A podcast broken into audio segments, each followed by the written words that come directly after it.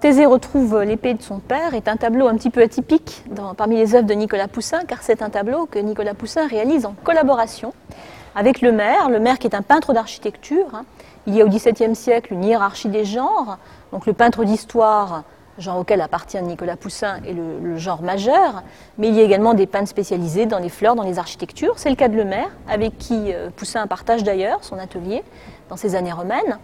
Et euh, à ce moment-là, donc Poussin va réaliser cette composition de Thésée retrouvant l'épée de son père en implantant donc figures sur une architecture peinte par le maire. Alors cette composition, elle représente donc le jeune Thésée à qui on a caché son origine royale, qui sur les indications de sa mère Étra va retrouver sous la pierre les sandales et l'épée de, de son père.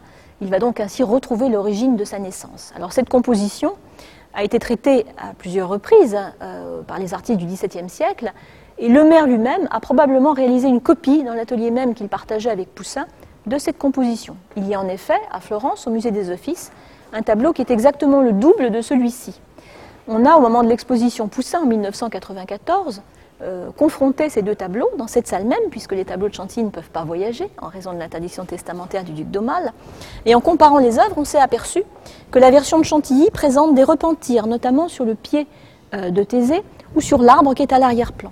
Un repentir signifie que l'artiste a repris sa composition, l'a modifiée.